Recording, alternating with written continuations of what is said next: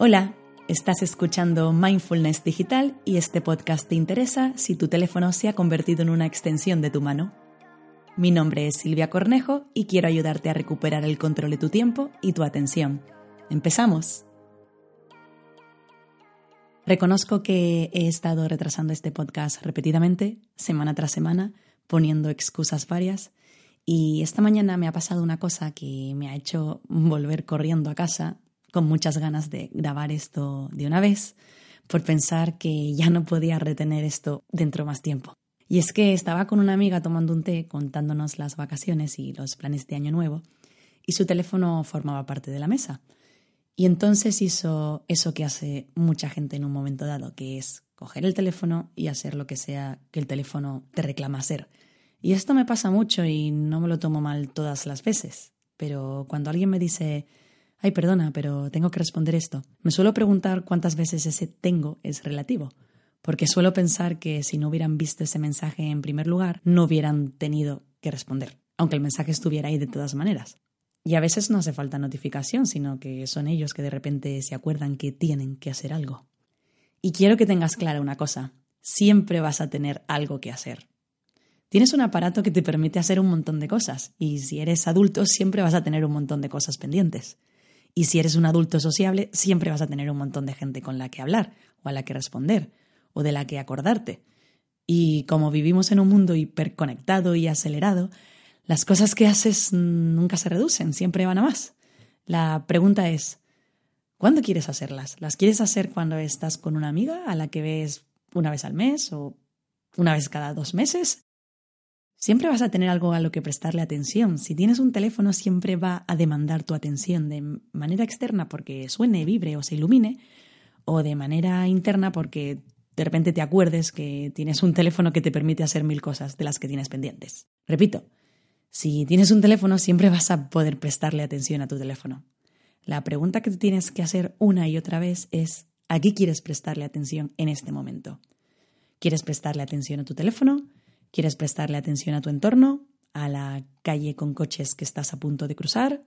¿A la persona que tienes enfrente y con la que has entablado una conversación? Yo soy la primera que usa un montón su teléfono y que se tiene que hacer esta pregunta constantemente. Me encantan mis aplicaciones, me facilitan la vida, me encantan las redes y en realidad somos muy afortunados de tener un teléfono que nos conecte con todo. Pero el problema de que tu teléfono te conecte con todo y con todos y que te dé acceso a lo que quieras y cuando quieras, es que básicamente se está cargando tus relaciones cara a cara.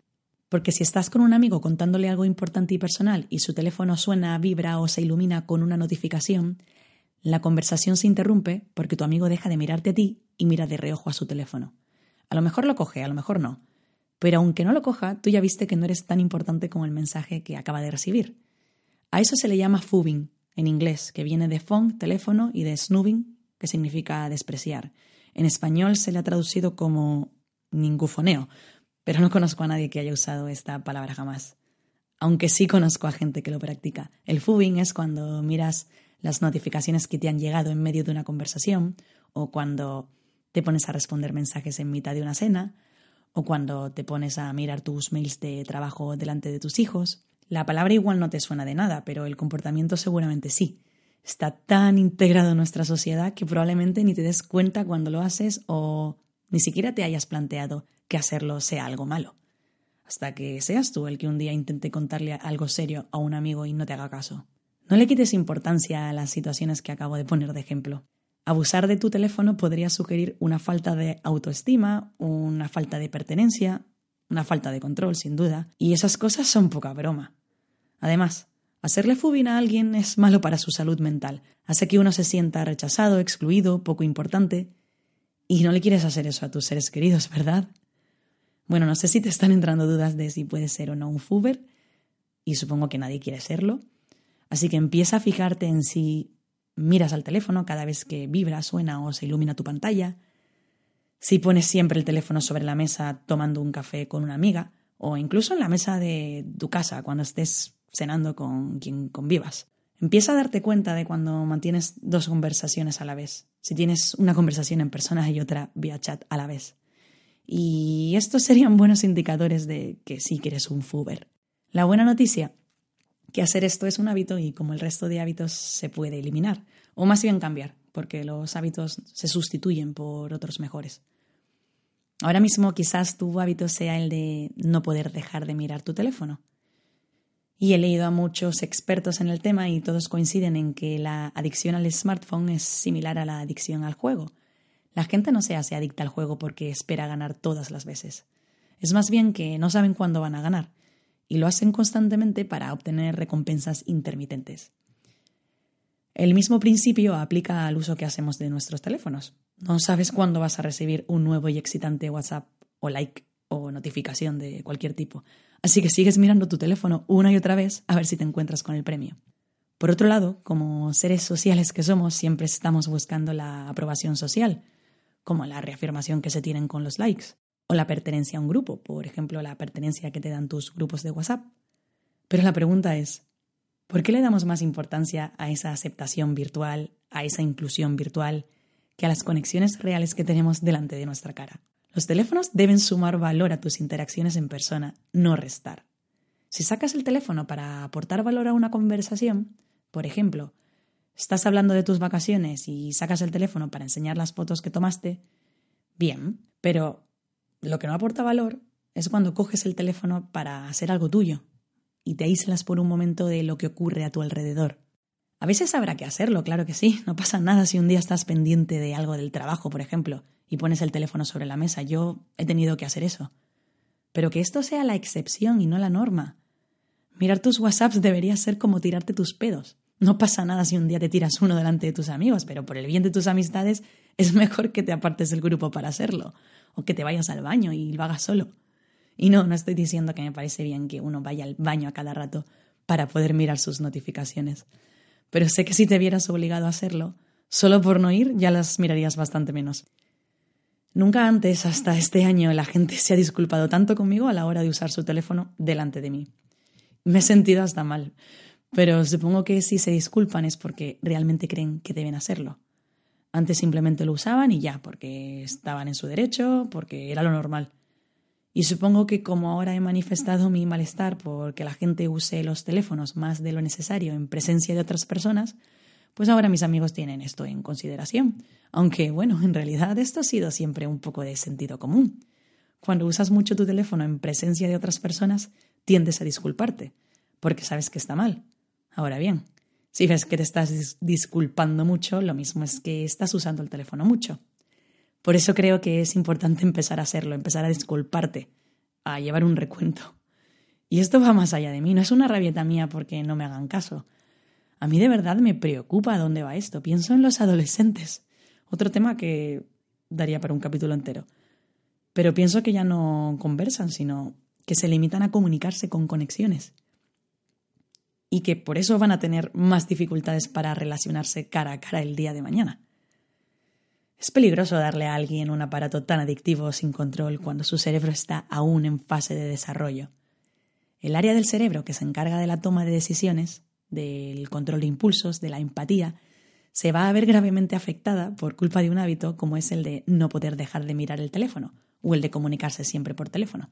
Y tú que no eres adolescente, aunque tu cerebro ya esté formado, Empieza a fijarte en tus hábitos, de verdad. Y aprovecha ahora que estamos en fiestas y seguramente tengas varios encuentros. Antes empecé diciendo que me había puesto varias excusas para no sacar el podcast. Y de hecho una de ellas era que el periodo de las fiestas navideñas era un mal momento para lanzar nada, porque la gente está demasiado ocupada con sus eventos y con sus historias. Y en realidad, en términos de estrategia, eh, sí que sigo creyendo que es un mal momento. Pero por otro lado, no se me ocurre un momento mejor que este para recordarte que estaría muy bien que desconectaras un poco de tu teléfono y que hicieras más caso a la gente que tienes cerca, que se supone que son las personas que has elegido tener cerca. Amigos, familia. Y algunos dirán, no, la familia no la eliges. Eh, la veo por obligación. Pero en serio, cuando eres adulto también puedes elegir con quién pasar el tiempo. Pero ese no es el tema que nos ocupa hoy. Yo de lo que quería hablar era de que elijas pasar más tiempo con gente y menos tiempo con tu teléfono. Porque miramos demasiado hacia abajo. Tenemos un problema si pasamos más tiempo mirando a una pantalla que mirando a los ojos de la gente. Y cada cual que sea su propio juez. Cada cual sabe el buen o mal uso que hace de sus dispositivos. Que cada cual sea sincero o sincera y piense si merece la pena apartarse por cinco segundos de la conversación cada X tiempo para hacer algo con tu teléfono, en lugar de estar al 100% con la gente que tienes delante. Bueno, no la gente, digo tus amigos. Amigos que a lo mejor ves solo cinco veces al año. Y ahora que estamos en Navidad, acuérdate del anuncio de Rúa Vieja del año pasado, ese que se hizo tan viral, que calculaba el tiempo de vida que te quedaba junto a las personas queridas. Bueno, si alguien no se acuerda, era un algoritmo que multiplicaba las horas que pasas con alguien por las veces que te ves al año, por la cantidad de años que supuestamente te quedan por vivir. Fue un anuncio muy emotivo y a todos se nos llenó la boca diciendo tenemos que vernos más. Así que si estás escuchando esto en Navidad, Aprovecha las fiestas no solo para ver a la gente, sino para exprimir al máximo el tiempo que tienes con estas personas. Porque el día de mañana te puedes arrepentir de no haber pasado tiempo de calidad con tus amistades. Y precisamente ayer me acordaba de un libro y no había pensado en este libro en los últimos meses. Y por eso hoy me lo he tomado también como una señal de tienes que grabar esto hoy, ya, y hablar de este libro, o más bien de este artículo, porque fue un artículo que se hizo viral y luego dio lugar a un libro que se llama The Top Five Regrets of the Dying y habla de los cinco arrepentimientos que tiene la gente antes de morir. Lo escribió una australiana que pasó varios años trabajando de enfermera en cuidados paliativos y le preguntaba a la gente qué cosas hubieran hecho diferente en sus vidas. Y bueno, los acabo de buscar en Google para tenerlos fresquitos y contártelos. Y son, uno, Ojalá hubiera tenido el coraje de hacer lo que quería hacer. Así que estás a tiempo todavía de llevar una vida fiel a lo que quieres y no a lo que otros esperan de ti. 2. Ojalá no hubiera trabajado tanto. Y es verdad, a veces nos preocupamos tanto de hacer y de hacer que se nos olvida que hay otras cosas que son más importantes. 3. Ojalá hubiera tenido el coraje para expresar mis sentimientos. 4. Me hubiera gustado permitirme ser más feliz. Fíjate qué cosa tan sencilla, darte cuenta en tu lecho de muerte de que la felicidad es una elección. Y he dejado para el último el tema del que quería hablar hoy aquí. Anda aquí yo también, me preparo esto durante semanas y al final leo algo que me inspira e improviso sobre ello. Pero es que uno de los arrepentimientos es me hubiera gustado haber estado más en contacto con mis amigos. Y esto, sumado a lo que me ha pasado esta mañana, me ha parecido importante contártelo. Creo que aunque seamos muy diferentes, al final a todos nos mueven las mismas cosas. Y estoy segura de que si hay una enfermera que hace una recopilación de arrepentimientos dentro de un par de décadas, va a salir lo mismo. Y me preguntaba si el día de mañana la gente diría, ojalá hubiera pasado menos tiempo con mi teléfono del mismo modo que ahora dicen eso de ojalá hubiera trabajado menos. Tampoco es que los arrepentimientos surjan solo antes de morir. Igual uno dentro de 10 años, llegando a 2030, se para a pensar en las cosas de las que se arrepiente de la década anterior y le llegan pensamientos como ojalá hubiera desconectado más o ojalá hubiera hecho más caso a esta persona ahora que está lejos o ahora que simplemente ya no está. Seguro que nadie en su lecho de muerte va a decir, ay, ojalá hubiera publicado más, o ojalá hubiese documentado más mi vida en redes, ojalá hubiera respondido a los WhatsApps más rápido. No, creo que dentro de unos años los arrepentimientos van a ir más bien hacia el otro lado. Y me puse en modo nostálgica a pensar en mis amigos y dije, no quiero arrepentirme de eso, no quiero pensar que debería haber estado más en contacto. Y sé que hay gente con la que he dejado de hablar tanto, bueno, de chatear más bien, por eso de no tener WhatsApp. Y quizás me pierdo cosas más del día a día. Pero bueno, al final cuando eliges una cosa siempre renuncias a otra. Y hay que tomar decisiones y yo tomé esa. Pero quiero creer que, aunque he reducido el contacto a nivel general con gente, he estrechado lazos a nivel particular con algunas personas. Sí, ya sé, me puse en modo ñoña, reflexión final de año. Y como uno se pone propósitos en estas fechas, pues me voy a proponer aprovechar mejor el tiempo con mis amigos y hacer que la tecnología aporte valor y no que reste valor o tiempo cuando estoy con ellos. Que creo que es algo que ya hago, Pero es verdad que uno siempre puede seguir analizando sus comportamientos y justo antes, cuando grababa la intro, decía que hace falta mirarse bien y reconocer si hay algo que se podría estar haciendo mejor. Así que voy a hacer eso. Voy a intentar que la presencia de la tecnología no estropee mis momentos íntimos con estas personas. Y bueno, yo sé que los teléfonos bien empleados refuerzan nuestras amistades. No reniego de ellos, ni mucho menos. Pero creo que a veces nos complican las relaciones en lugar de favorecerlas. Así que te voy a dar unos consejos para que la tecnología no estropee tus amistades. Bueno, ni, tan consejos, en realidad son cosas básicas, pero que parece que a veces se nos olvidan. 1. No tengas conversaciones serias o complicadas por mensaje, incluido mensaje de red social. Porque tras la seguridad que te da la pantalla del teléfono, puedes llegar a ser mucho más duro que en la vida real.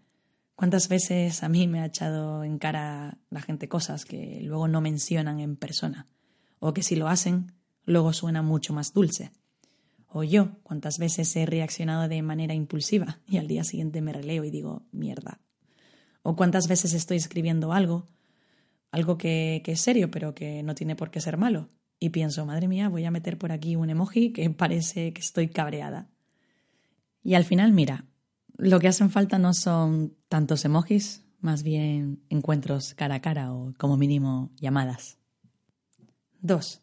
Deja de reenviar la misma mierda a todos y aporta algo de valor a cada uno. Sí, deja de reenviar los mismos mensajes sin sentido y conecta de alguna manera especial con alguien, con las personas que elijas. Ni siquiera tiene que ser con toda tu agenda. ¿No te pasa eso de estar de repente muy unido a alguien de una manera en que no lo estás con los demás? Pues eso es bueno. Si intentas conectar mucho con todos, al final no vas a conectar bien con nadie. 3. Deja de ir por la vida con prisa. Parece una tontería, pero me parecía muy importante dar este consejo porque creo que hoy en día muchas de las confusiones y malentendidos que se tienen por mensaje no es por falta de emoji de carita sonriente o porque la persona haya sido reactiva. Es porque no estás prestando atención. Así que empieza a leer bien los mensajes que te envían. Deja de hacer todo corriendo y todo a la vez. Eso de leer un mensaje a la vez que estás haciendo la compra y atiendes al anuncio de megafonía y a la vez recuerdas qué era lo que tenías que comprar y en el pasillo en el que está y estás leyendo un segundo mensaje a la misma vez, ¿sabes? La multitarea, que es mala, malísima. Y de verdad que no estaría aconsejando lo de dejar de ir por la vida con prisa si no tuviera la sensación de que la gente a veces me ha leído con prisa. Y si me hubiera pasado solo una vez, pero no, me ha pasado más veces. Me ha pasado también decirle a alguien que no voy a un evento y que me responda, vale, nos vemos ahí a las 12. En fin, que igual tendré yo que trabajar lo de ser más clara, pero para evitar confusiones, haz tú también tu parte de leer bien, de tomarte tu tiempo, no de leer de reojo las notificaciones con la pantalla bloqueada rápidamente mientras estás en una cena. Dedícale tiempo a la gente, hombre. Un poquito de respeto a las personas que te están escribiendo y también a las personas que tienes delante. 4. Si hay algo que no te queda muy claro, mm, llama y resuélvelo. No sé por qué nos empeñamos en tener una conversación a destiempo, confusa, por WhatsApp pudiendo llamar. Y sí, también está el tema de los audios, que yo siempre los he defendido y hay gente que los detesta. Yo siempre los defendí por pensar que eran bastante respetuosos con el tiempo del otro.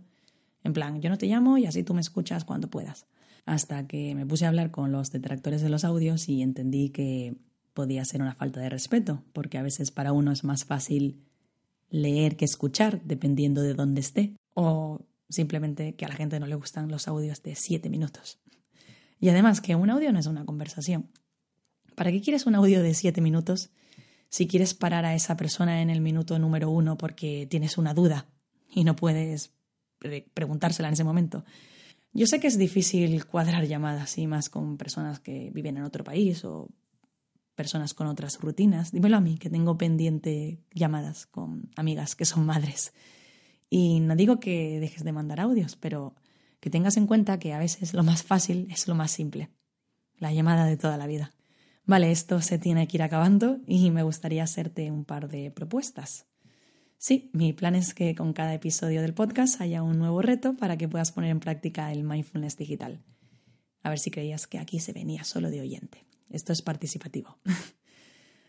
El reto de esta semana, atención, que es muy difícil. Guarda tu teléfono cuando estés con amigos. Ya está, es eso. Pero no va a ser tan fácil, porque cuanto más empieces a limitar el uso de tu teléfono, más notarás lo poco que lo limitan los demás. Te propongo que cuando salgas a comer o a tomar algo con tus amigos, con compañeros, con familia, lo mantengas escondido o guardado. Y ellos no lo harán. Y será la ocasión perfecta para que compruebes lo gilipollas que somos. A lo mejor te ves en una situación de estar en una mesa con ocho personas y las ocho al teléfono. Empieza a ser más consciente de estas situaciones. Y si ya lo eras, pues limítate a ver qué sientes, a sentir esa incomodidad, porque incomoda, al principio incomoda que los demás estén al teléfono y tú no. Incomoda que alguien se aísle un momento y tú te quedes ahí en plan, oh Dios mío, tengo diez segundos libres y, y no puedo hacer nada, no puedo coger mi teléfono, son diez segundos desaprovechados en los que podía haber mirado si tengo algo. No vayas corriendo a coger tu teléfono cuando todo el mundo coja su teléfono. Piensa que aunque sean diez segundos, los que tardas en ver o leer algo, Luego no puedes retomar la conversación que tenías si sigues pensando en el mensaje, noticia, foto lo que sea que acabas de ver. Acuérdate, la multitarea es muy mala y estamos todo el rato teniendo conversaciones o conexiones en modo multitarea y atendiendo a todas mal. Y la segunda parte del reto, porque sé que va a ser muy difícil no usar tu teléfono, es esta. Empieza a disculparte y a pedir permiso cuando quieras usar tu teléfono en presencia de otras personas. Es decir, que dejes de asumir que es lo más normal del mundo hacerlo y que empieces a verlo como algo en lo que los que están contigo también tienen que estar de acuerdo. No sé si suena muy loco. Lo que digo es que cuando quieras usar tu teléfono, te dirijas a la otra persona y le preguntes, ¿te importa si uso mi teléfono? ¿O ¿te importa que responda a este mensaje?